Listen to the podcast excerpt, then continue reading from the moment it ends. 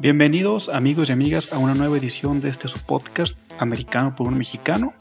Como les comenté en la mini versión del jueves pasado, este vamos a estar teniendo los martes análisis de la semana y los jueves van a ser los días en que se dé los pronósticos de la siguiente semana. Entonces vamos a empezar, bueno, antes más bien de empezar con el análisis de los juegos de esta semana, quiero empezar con lo que ha pasado con el partido de Ravens y Steelers. La verdad es de no creerse. Es ridículo, es irrisorio la forma en la que la NFL ha consentido, ¿sí? desde mi punto de vista, consentido las indisciplinas de los Ravens. ¿sí?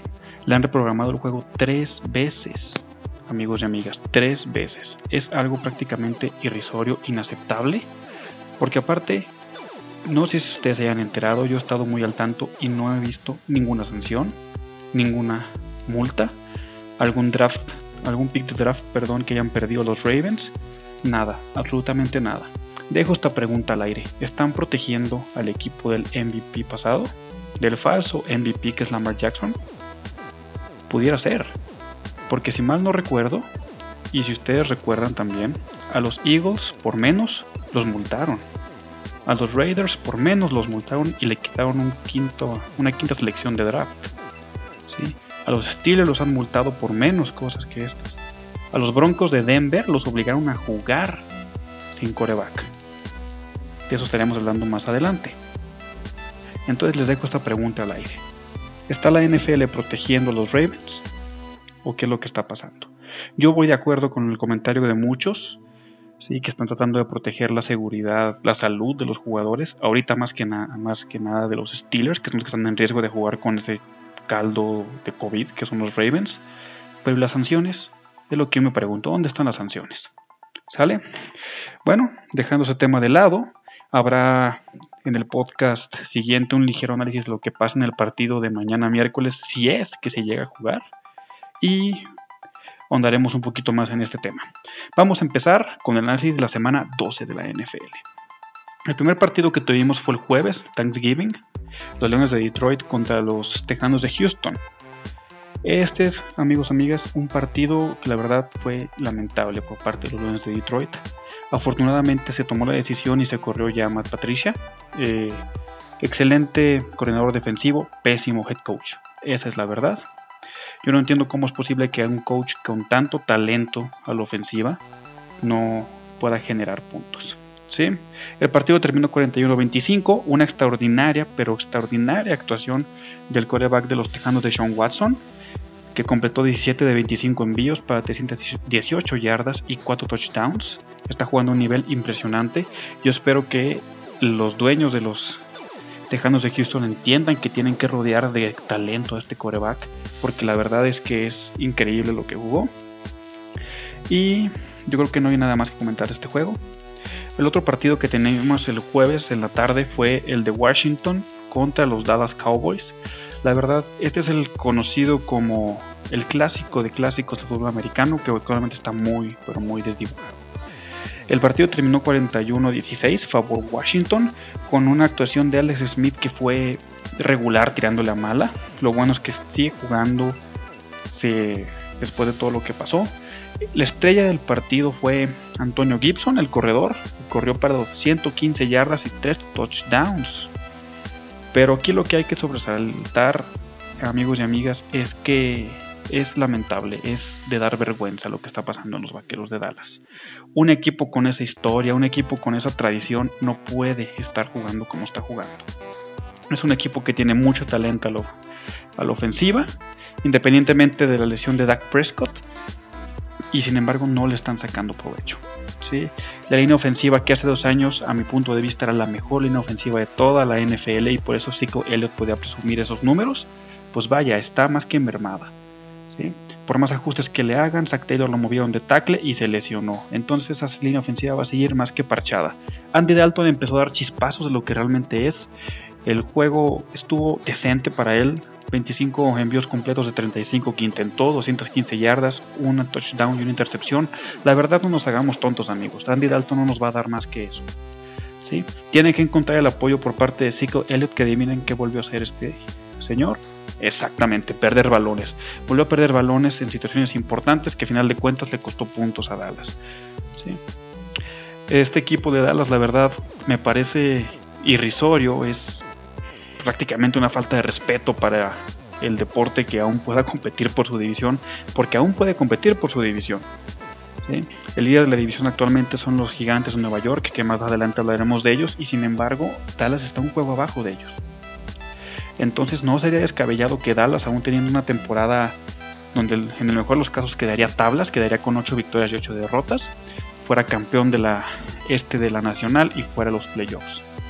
Pero la verdad amigos es que yo espero que este draft Jerry Jones se quite de en medio, deje que se arme un buen equipo, deje a Mike McCarthy armar un buen equipo, porque yo no soy fan de los vaqueros, aclaro, sin embargo, me parece una falta de respeto y me da hasta vergüenza ver a este equipo jugando así y perdiendo de esta manera. Entonces, esperemos una mejora para el siguiente año.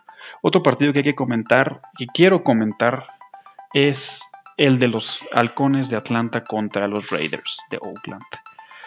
Eh, veníamos las semanas pasadas varios comentando que este equipo de los Raiders parecía que estaba despuntando, que parecía que por fin por fin iba a tener playoffs, que el, equipo que le había ganado Patrick Mahomes, que había incomodado a Patrick Mahomes, que estuvo a nada de sacar el partido la semana pasada a Patrick Mahomes y compañía, y este partido francamente fue una vergüenza, una verdadera vergüenza.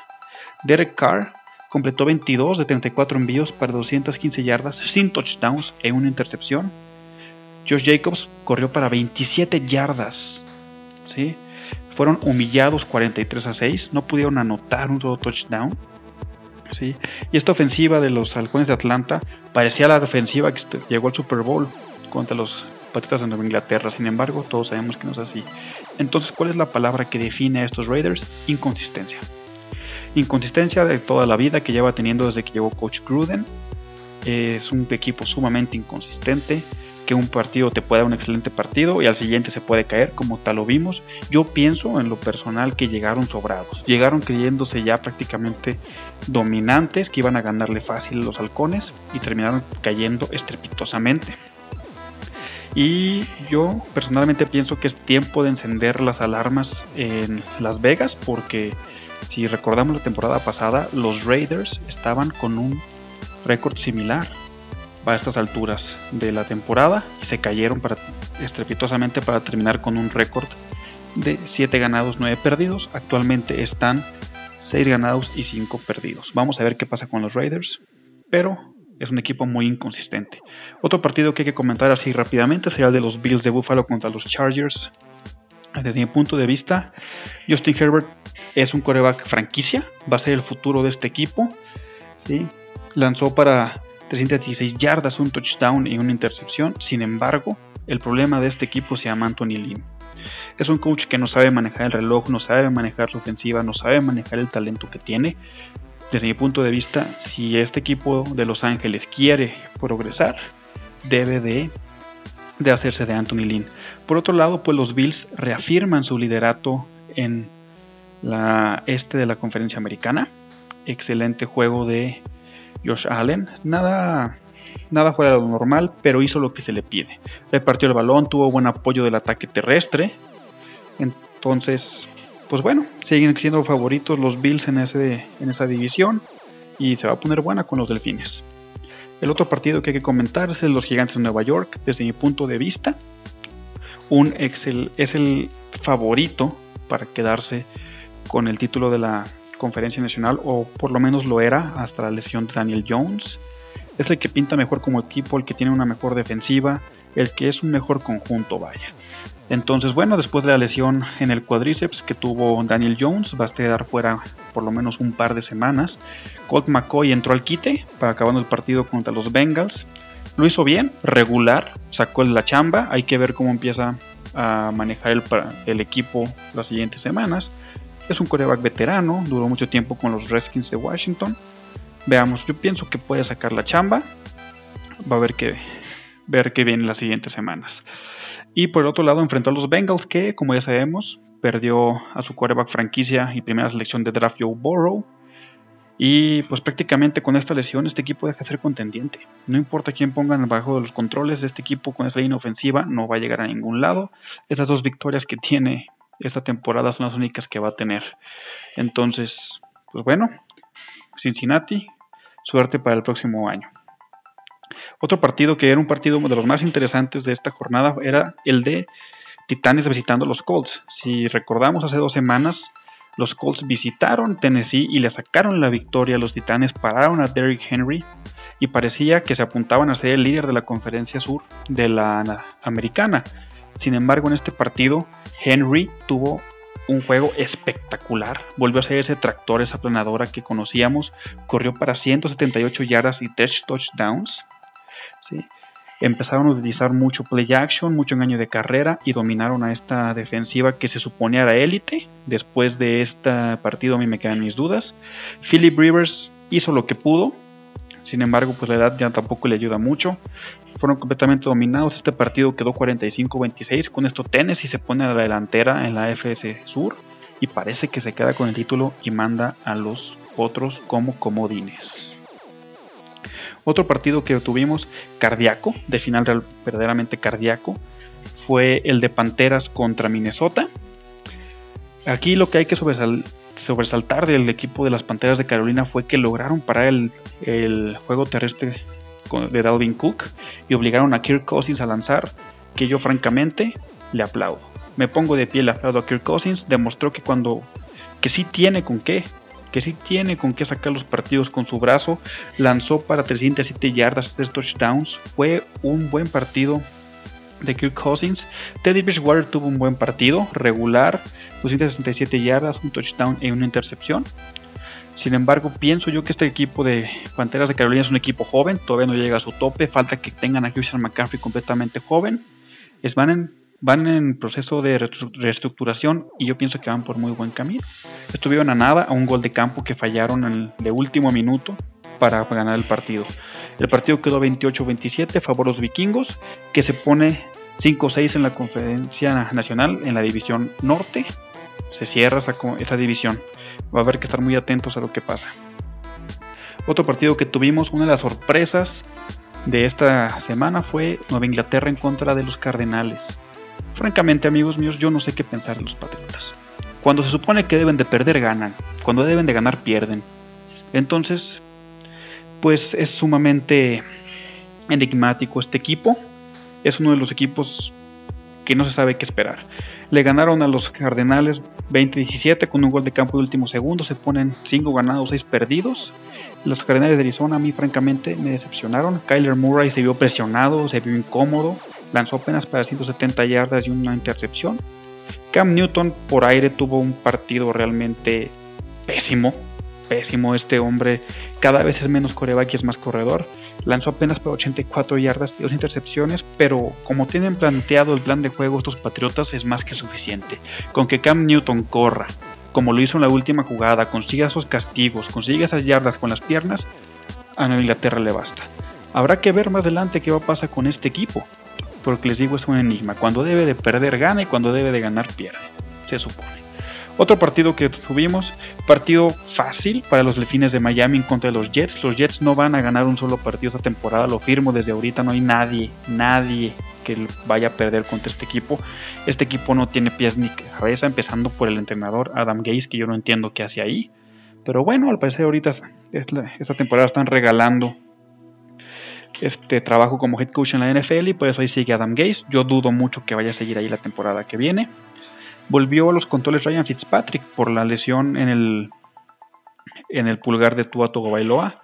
Lo hizo bien el loco de Fitzpatrick, lanzó para 257 yardas y dos touchdowns. Es un coreback que es cumplidor, se le ve cómodo en Miami a Fitzpatrick, sin embargo yo no pienso que Coach Flores vaya a dejarlo. En cuanto esté listo Tua van van a volver con él, sobre todo porque Miami es un equipo que no depende tanto de su ofensiva, es un equipo que es un equipo equilibrado, de una defensiva oportunista, agresiva, unos equipos especiales que saben jugar y cuándo deben de jugar y ser jugadas grandes. Por eso pienso yo que Tua va a volver a los controles en cuanto esté listo. Por otro lado, pues volvió Sam Darnold. Hubo otro partido malo de Sam Darnold que a mí no se me hace un mal coreback, sin embargo está en, en un muy muy mal equipo, que son los Jets. Lanzó para 197 yardas, dos intercepciones. Frank Gore sigue corriendo para 74 yardas.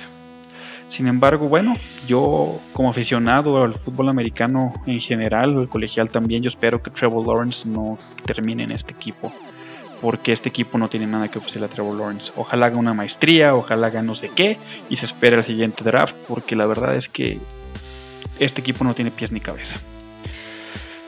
Otro partido que tuvimos fue el de los Browns contra los Jaguars. De nuevo los Browns con su típica su típica fórmula de correr, correr, correr el balón. Nick Chubb impresionante para 144 yardas y un touchdown. Glennon no se vio mal en los controles de Jacksonville, déjenme les digo, eh. Glennon lo supo llevar, Jacksonville perdió hasta el último, más bien peleó el partido, perdón, hasta el último momento. El partido quedó 27-25 a favor de los Browns, que van a obtener su primer marca no perdedora desde 2005. ¿eh? ¿Cómo, ven? Desde 2005 los Browns no tienen una marca no perdedora. Ahora ya pueden quedar tablas 8-8, pero yo pienso que van a quedar con marca ganadora. Fue un buen partido. Baker Mayfield tuvo un partido decente, es lo que se le pide que haga, que sea un coreback decente, efectivo, que no pierda el balón. Pero para eso Mayfield requiere que se pueda establecer el juego terrestre de la forma que lo logró establecer en este partido. Mayfield lanzó para 258 yardas, dos touchdowns, les digo, bastante bien, bastante decente. No se espera que haga más él en los Browns. Con que él haga eso es más que suficiente. Él no es un coreback de primer nivel, no es un coreback franquicia, pero es un coreback que puede ser cumplidor si le das las armas adecuadas. Que en este momento con ese ataque terrestre las tiene. Los Browns se colocan 8-3, están como comodines de la americana, Habrá que ver estos Browns. Se ven interesantes. Eh, otro partido que tuvimos, otra sorpresa realmente, fue la victoria que tuvieron los San Francisco 49ers ante los Rams de Los Ángeles. Estos Rams que venían de ganarle a los Tampa Bay Buccaneers, que se decía antes de ese partido que este equipo requería sí o sí establecer el ataque terrestre para poder jugar mucho play action y que en el partido pasado Jared Goff demostró que quizá podría ser ese coreback que pudiera echarse la ofensiva al hombro porque el partido pasado contra Tampa les pararon el juego terrestre. Pues, ¿qué creen? En este, en este partido el ataque terrestre también se los medio lograron detener la defensa de San Francisco. ¿sí? Akers corrió para 84 yardas y tuvo un touchdown. Sin embargo, Jared Goff mm, inconsistente otra vez. Esa historia que, estamos, que hemos visto de Jared Goff después de ese equipo que llegó al Super Bowl. De nuevo, un excelente partido la semana pasada. Este partido pésimo, 194 yardas, dos intercepciones. Se vio, se, vio peor que Nick Mullins y eso ya es mucho decir. ¿Sí? Nick Mullins, que es el coreback suplente de San Francisco, se vio mejor que Jared Goff. Mullins lanzó para 252 yardas y una intercepción. Aquí lo que hay que sobresaltar un poquito es que San Francisco está recuperando piezas a la defensiva. También a la ofensiva, Divo Samuels volvió. Entonces, este equipo va a pelear. Habíamos muchos, me incluyo, que decíamos que este equipo ya estaba dado por muerto. Último lugar del oeste de la Nacional. Sin embargo, yo pienso que este equipo va a pelear y va a pelear a quien le pongan enfrente. Y todos los que veían a Los Ángeles como ese equipo que iba a quedar como campeón de la conferencia oeste? Yo pienso que no. Este equipo es inconsistente. Este equipo, este, Jared Goff no es el coreback que los puede eh, llevar solamente él hacia la victoria. No se puede echar el equipo al hombro. Entonces esta fue una sorpresa y también fue sorpresa lo bien que jugó la defensa de San Francisco. Entonces no hay que descartarlos. No hay que descartar a San Francisco, le va a dar pelea. Obviamente ya no aspira a nada. Yo no pienso que vaya a llegar a nada. No pienso que va, a quedar último lugar de su división, sin embargo les va a pelear. No hay que pensar que Arizona la tiene fácil, no hay que pensar que Seattle la tiene fácil únicamente porque este equipo tiene tantas ausencias. Va a pelear y va a pelear duro. Otro partido que tuvimos era el estelar de la tarde, Kansas City Chiefs, los campeones, contra los Tampa Bay Buccaneers. El pasado contra el futuro, a mi punto de vista. Patrick Mahomes contra Tom Brady. Este partido final, el marcador no hace justicia a lo que se vio en la cancha, amigos. Definitivamente no. Quedó 27-24. Los Kansas City Chiefs ahora están 10 y 1 y los Tampa Bay Buccaneers se ponen 7-5. Se les aleja, se les aleja Nueva Orleans cada vez más. ¿Sí? ¿Qué es lo que pasó en el partido? ¿Qué es lo que yo veo? Bueno, un Tom Brady frustrado, errático, volvió a lanzar para dos intercepciones de nuevo. Su cuarto juego lanzando para dos intercepciones o más. Realmente yo aquí veo un problema y el problema se llama terquedad. Hay una terquedad enorme por parte del coach Bruce Arians a querer jugar una ofensiva de pase largos, una ofensiva explosiva. Quiere que Tom Brady, que siempre toda su carrera fue una estatua de marfil, pues ahora con 43 años, imagínense cuánto creen que se pueda mover. Quiere que dé 5, 6, 7 pasos hacia atrás y lance un pase profundo. están pidiendo mucho. Tom Brady lo que le ha funcionado toda su vida ha sido pases de play action, que le ayude a la carrera, pases cortos, la cerrada, rutas cortas dentro de los números, cosas que no está haciendo. ¿sí? Las últimas series ofensivas en donde logró anotar Tampa Bay fue así, fueron con pases cortos dentro de los números, sin hacer que Tom Brady corriera mucho hacia atrás. Esas fueron las jugadas que a Tom Brady le funcionan. No me malinterpreten, es un buen coreback, ¿sí? Es un buen coreback, es un histórico de la NFL, es muy efectivo. ¿sí? Sin embargo, Tom Brady, a mi punto de vista, ya no está para lanzarte 10, 15, 20 pasos de pases de más de 20 yardas. No lo está. Ahora, si a esto le sumamos que la línea ofensiva de Tampa Bay ha venido a la baja y lo están protegiendo cada vez menos, pues mientras menos tiempo tenga Tom Brady, más errático va a estar. Y mientras más errático esté, más se va a frustrar. Y mientras más se frustre, peor va a jugar Tom Brady. Tom Brady no es un coreback que le guste que lo presione, no es un coreback que le guste el fracaso. Entonces aquí se tienen que hacer dos cosas. Una, mejorar la línea ofensiva de Tampa Bay. Dos, ¿sí? se tiene que adaptar la ofensiva de Bruce Arians. No puede seguir de terco si quiere llegar al Super Bowl como han dicho. De otro lado, pues, ¿qué les puedo decir? Patrick Mahomes, magistral. Es un fenómeno este muchacho. ¿sí? Lanzó para 462 yardas, 3 touchdowns, Direct Hill, 13 recepciones, 269 yardas y 3 touchdowns. Es increíble lo explosiva que puede ser esta ofensiva. Traían en la primera mitad arrastrados a la defensa de Tampa Bay, que también ha venido a la baja, que también supone que era buena, que también supone que estaba dentro de las mejores de la NFL, ha venido a la baja, lo arrastraron, le hicieron lo que quisieron. ¿sí? Les voy a decir esto, y a lo mejor habrá fans de Tampa Bay que me estén escuchando y no estén de acuerdo, lo siento, pero si es que Tampa Bay se acercó en el marcador a Kansas City, fue única y exclusivamente porque, porque Kansas City empezó a cascarear. Empezaron a jugar sobrados. Este equipo sabe que son tan potentes a la ofensiva que se dan el lujo de jugar sobrados. Sí, los Steelers son el número uno de la AFC. Sí, están invictos. Sí, probablemente se queden con ese número uno. Pero ojo, esta ofensiva de Kansas City es muy explosiva. ¿sí? Yo los veo con muchas posibilidades de regresar a ese Super Bowl. El partido del domingo en la noche fue el de los Green Bay Packers contra los Chicago Bears, con victoria para los Green Bay Packers 41 25. Bueno, vamos a empezar con los Bears. Volvió Mitch Trubisky a la ofensiva por la supuesta lesión de Nick Foles. Yo la verdad no pienso que esté lesionado, simplemente de ahí se agarró el coach de Chicago para sentar de nuevo a Foles y poner a Trubisky. Y por increíble que suene, lucieron mejor. La ofensiva lució mejor. No mucho, no mucho, pero me lució mejor con Mitch Trubisky. Les voy a dar unos datos, un ejemplo.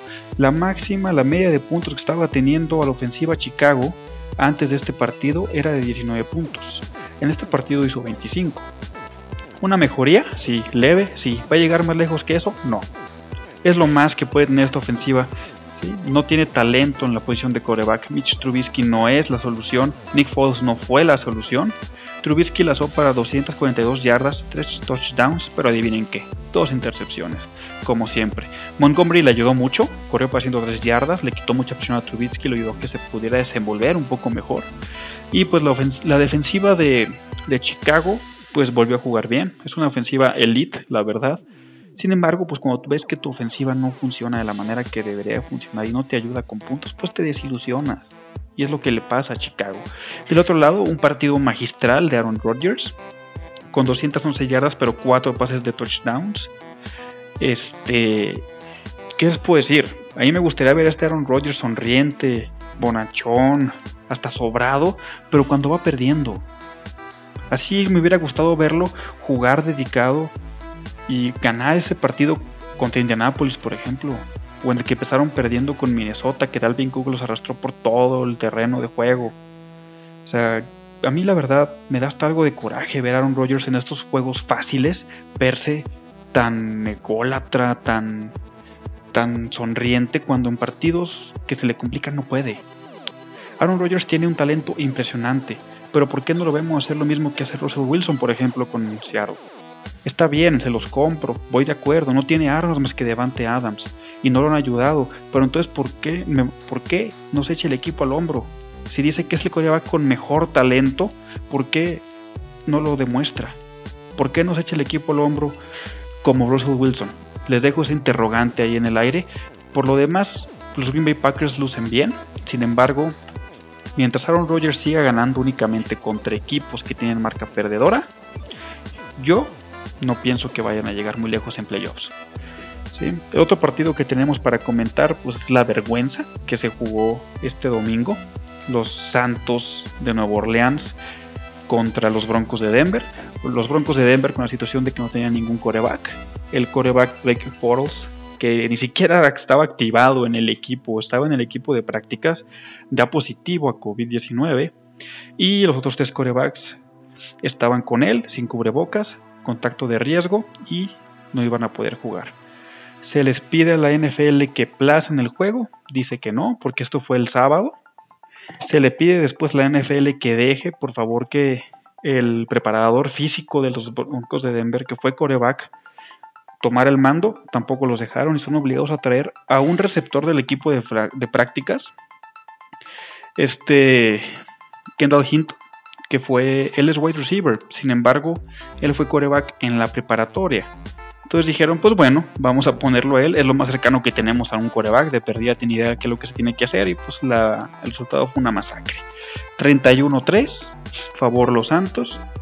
Hilton lanzó para 13 yardas, dos intercepciones. La verdad es que lamentable, ¿verdad? Este juego de hecho, muchas casas de apuestas lo sacaron porque pues era obvio que es lo que iba a suceder cuando juega un equipo sin coreback, ¿no? Y del otro lado, Tyson Hill, pues excelente jugador, no tuvo un gran partido como coreback, lanzó 16 pases, completó 9, 78 yardas, una intercepción, ayudó mucho corriendo como toda la vida. Este, pero bueno, esperemos que Tyson Hill vaya mejorando por el bien de los Santos, que es el mejor equipo ahorita en la americana. Yo pienso que ya nadie los va a bajar de ahí. Y veamos si es cierto lo que dice Sean Payton de que Tyson Hill es el próximo Steve Young, ¿verdad? Ya veremos. Y por último vamos a comentar el partido de ayer en la noche. Los Seattle Seahawks vencieron 23 a 17 a las Águilas de Filadelfia. Un Russell Wilson que lució bien, sí, que no fue exigido a tope, lanzó para 230 yardas, un touchdown. Carson le ayudó con un touchdown, 41 yardas. Mientras Russell Wilson tenga a Carson y a Hyde para que le ayuden, va a poder sacar este equipo adelante. La defensa vio mejor.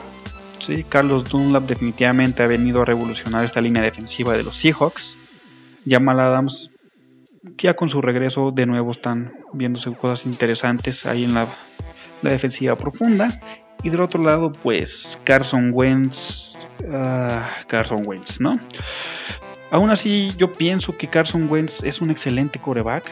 A final de cuentas, aunque perdió el juego, lanzó para 215 yardas, dos downs y una intercepción. Fue el líder corredor de su equipo con 42 yardas. ¿sí?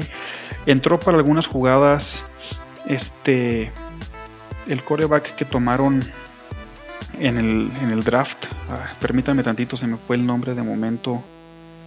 Este. Ah, se los debo, les debo el nombre para no hacerles más largo el.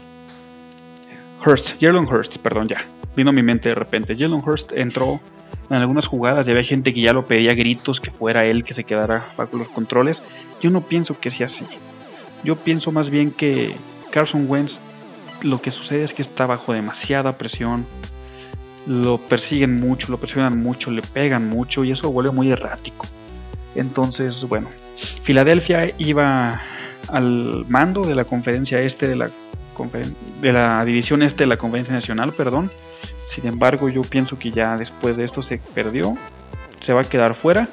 No pienso yo que pueda reponerse, no pienso yo que la vaya a ganar. Le toca el calendario más complicado de los cuatro. Entonces, pues bueno, aún así, con este récord irrisorio que tiene Filadelfia de 3 ganados, 7 perdidos y un empatado, aún así puede ganar la división, amigos. Así de ridícula es la división este de la Conferencia Nacional. Y del otro lado de la división oeste, pues los Seattle Seahawks prácticamente se están alzando ya con el título. Sí, están asegurando quedarse con la Conferencia Oeste con la derrota de los Rams y con el récord que se cargan los Arizona Cardinals. Entonces, pues bueno, así las cosas de momento. A esperar qué sucede el día de mañana, a ver si se puede jugar este partido los Steelers, a ver si la NFL castiga de manera, yo pienso que tendría que ser un castigo ejemplar para los, los Ravens. Si tú tienes un brote de 23 jugadores con coronavirus, no puede ser casualidad. Pero bueno, hasta aquí el podcast de hoy. Espero que les haya gustado. ¿Sí? Denle el follow, síganme en mi Twitter, americano por un mexicano. Ahí pongo varios comentarios de los partidos. Cualquier cosa que me quieran decir me pueden hacer llegar los comentarios por ahí. Recuérdenlo, americano por un mexicano en Twitter. Y nos vemos, nos oímos el jueves, más bien dicho. Hasta la próxima.